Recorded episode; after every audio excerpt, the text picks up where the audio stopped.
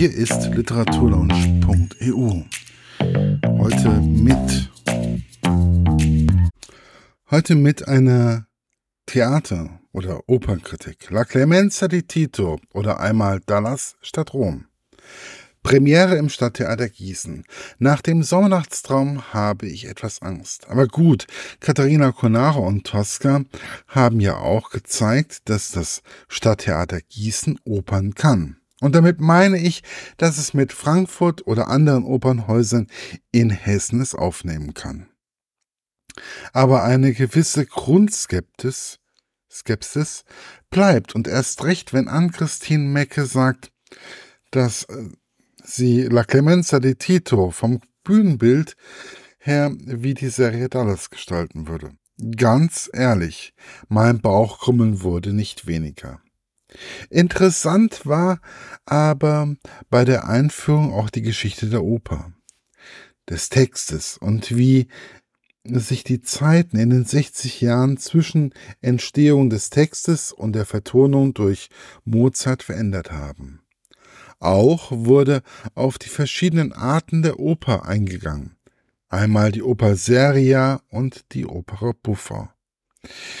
Ihr wollt etwas über die Geschichte dieser Opernarten etwas erfahren? Da gibt es zwei Wege. Entweder ihr befragt Tante Google oder mein Tipp, man geht in die Oper und zwar in La Clemenza di Tito im Stadttheater Gießen. Das kann ich euch ans Herz legen. Es war wie immer kurzweilig und gut rübergebracht, was Frau Mecke so zu erzählen hatte. Ich hätte ihr sicher noch eine halbe Stunde zuhören können, aber es sollte ja noch eine Oper aufgeführt werden. Besonders herausragend ist die Sache mit der Klarinette, die extra aus Paris nach Gießen geholt wurde. Und zwar eine Bassettklarinette, die sich einen besonders warmen Klang auszeichnet. Sie kommt in der Arie des Sesto im zweiten Akt zur Geltung. Das Besondere an der Klarinette ist, dass sie sich seit der Entstehung im 18. Jahrhundert nicht verändert hat. Zeit zur Zeit von Mozart waren A- und C-Klarinetten sehr gängig. Und für diese hat Mozart komponiert. Der Klang der damals gängigen Bassettklarinette ist gerade in den hohen Lagen weicher als der der heute gängigen B-Klarinette. Natürlich könnte man auch diese verwenden, aber es verändert den Klang und den Charakter des Stückes. Tristan Roche als Soloklarinettist verleiht diesem Instrument eine wunderbare Stimme in Duett mit Jana Markovic als Sesto. Aber das war noch nicht alles. Es wurde auch ein Bassetthorn ins Orchester integriert. Dies wird durch Thomas Orthaber gespielt. Es tritt in der Arie der Vitella als Duettpartner hervor. Es wird also wieder etwas Besonderes in Gießen gezeigt. Und daran sieht man auch wieder die Detailverliebtheit des Teams des Stadttheater Gießens. Und genau dies ist dann wieder das, was ich an der oben genannten Sommernachtstraum vermisst habe. Bevor sich der Vorhang erhob, stand Tim Kahn vor selbigen und teilte mit, dass eine der Sängerinnen erkältet war und sie vielleicht ein Kratzen oder Husten gelegentlich haben könnte dass ich mir den Namen nicht gemerkt habe oder auch nicht, welche Figur sie gespielt hat, liegt einfach darin oder daran, dass es mir nicht aufgefallen ist, wo ich sagen würde, jemand hat mal den Ton nicht richtig getroffen. Als erstes saß Vitellia auf dem Sofa und zeppte durch das Programm und aß ganz nebenbei noch das ein oder andere Popcorn. Also ein ganz normaler Abend vor dem Fernseher. Wie sagte Ann-Christine Mecke, die Welt ging unter und sie tranken und schauten Serien. So oder so ähnlich hatte sie sich bei der Einführung ausgedrückt. Vitellia wird von Julia Araujo gespielt. Und ganz ehrlich, diese Stimme haut mich echt jedes Mal von den Schuhen. Wer in den 80ern groß geworden ist, kennt die Serie Dallas. Und genauso treten alle auf der Bühne auf. Diese Sakkos, die Schuhe und diese Farben, ganz ehrlich. Ich bin froh, dass ich so in den 80ern nicht rumgelaufen bin. Dafür habe ich andere Dinge in den 80ern probiert, aber das sollte komplett vergraben werden. Es ist besser so, glaubt's mir. Komme ich nun wieder zu Opa zurück. Die Vitellia und mit Sesto spielt, ist schon hart mit anzusehen, wie sie ihm das Popcorn zuwirft. Es fehlt nur noch, dass Sesto Männchen macht. Aber die Musik von Mozart und der Gesang der beiden, wie sie zusammen singen, echt, das ist groß, das ist ganz groß. Leid tat mir dabei Anio, der bei diesem Liebesspiel mehr oder weniger anwesend ist und immer wieder verschämt wegsieht. Ich kann ihm richtig nachfühlen. Ich glaube, jeder von uns war mal in so einer oder einer ähnlichen Situation. Anio wird von Annika Westlund gespielt und gesungen. Und dazu dieser weichherzige Tito, der von Markus Franke gespielt wird, der mir am Anfang neben Vitellia, Sesto und Anio etwas schwach von der Stimme rüberkam, gibt noch eine ganz andere stimmlich, aber auch charakterliche Note auf, dem, auf der Bühne. Sesto und Anio werden von Frauen gesungen, was im ersten Moment verwirrend erscheint. Mit dem Blick auf die Geschichte der Oper aber logisch. Diese Rollen wurden von Mozarts Zeiten von Kastraten gesungen. Da diese Verstümmelung von Kindern glücklicherweise nicht mehr praktiziert wird, haben wir hier eigentlich einen klaren Fall von ausgleichender geschichtlicher Gerechtigkeit. Während Frauen damals nicht auf die Bühne oder nicht auf der Bühne auftreten durften, übernehmen sie nun die hohen Männerstimmen. Auch eine Form der Emanzipation, oder? Vitellia wurde mir von Minute zu Minute unsympathischer, so wie sie, wie sie Sesto zu ihrem Spielball machte. Dieser verübt dann auch noch auf ihren Geheiß hin einen Mordanschlag auf Tito und wird gefasst.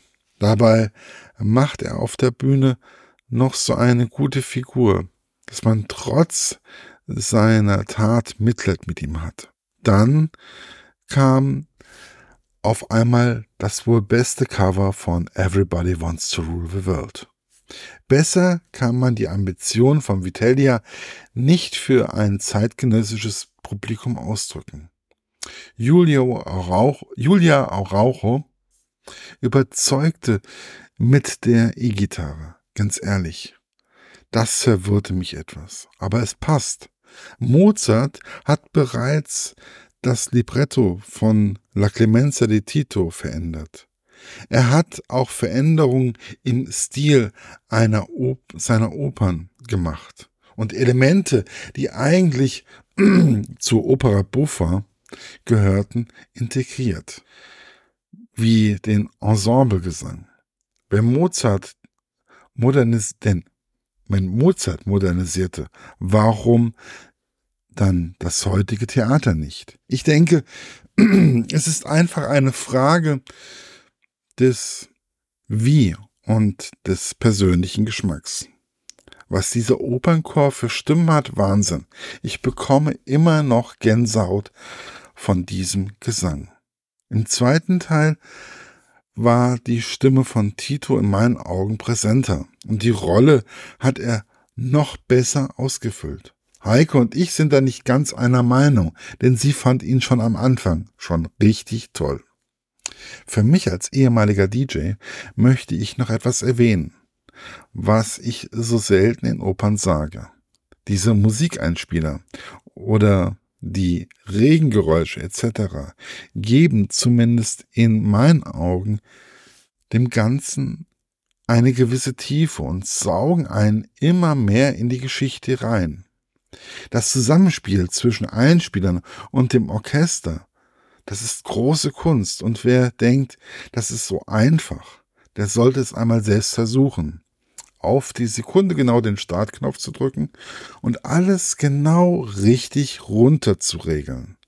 Es ist einfach, es ist keine einfache Sache. Für manchen Kritiker gehört sich so etwas vielleicht nicht.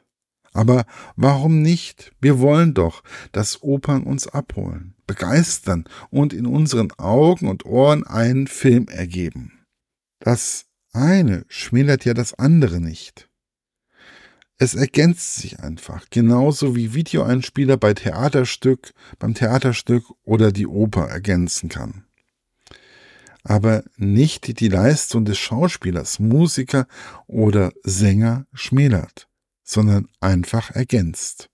Schwierig ist es immer wieder dieses moderne Design und das Fehlen der Kostüme im klassischen Sinn.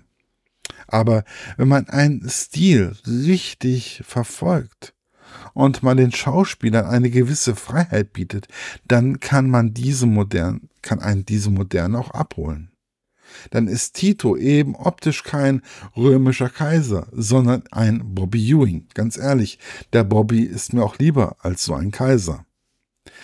Was das Sexuelle zwischen den Männern betrifft, ganz ehrlich, lass, lass sie doch eine Runde bisexuell sein. Denn zumindest Sesto konnte sich ja nicht so wirklich entscheiden.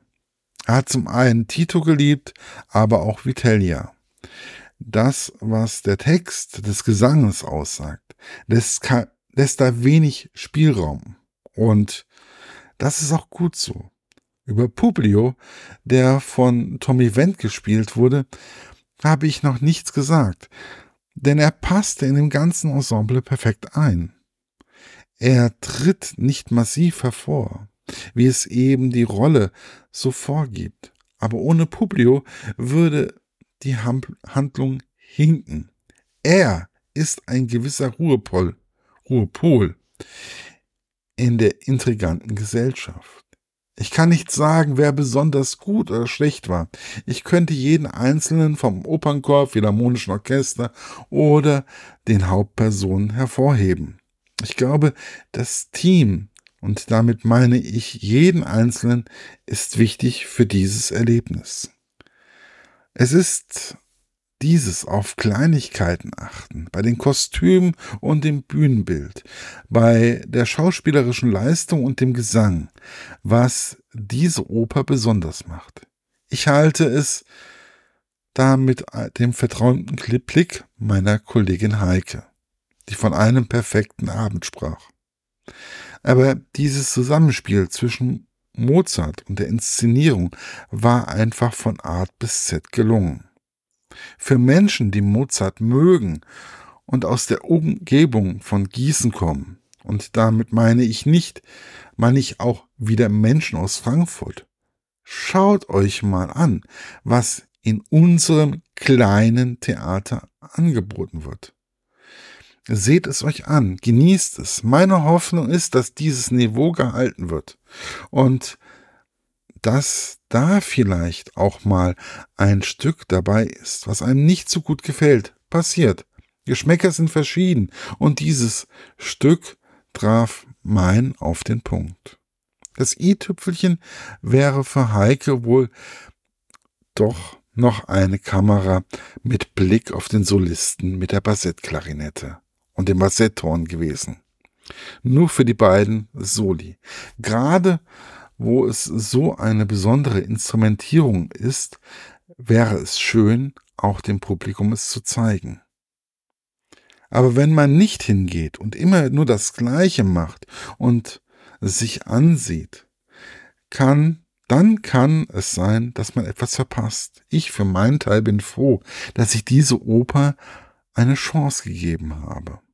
Also geht hin und seht es euch an. Genießt Kultur, lernt neue Dinge und alte Dinge neu kennen. Und wenn man, wenn es mal Dallas ist statt Rom, dann ist es halt so. Ich denke, jede Stadt hat ihre Schönheit.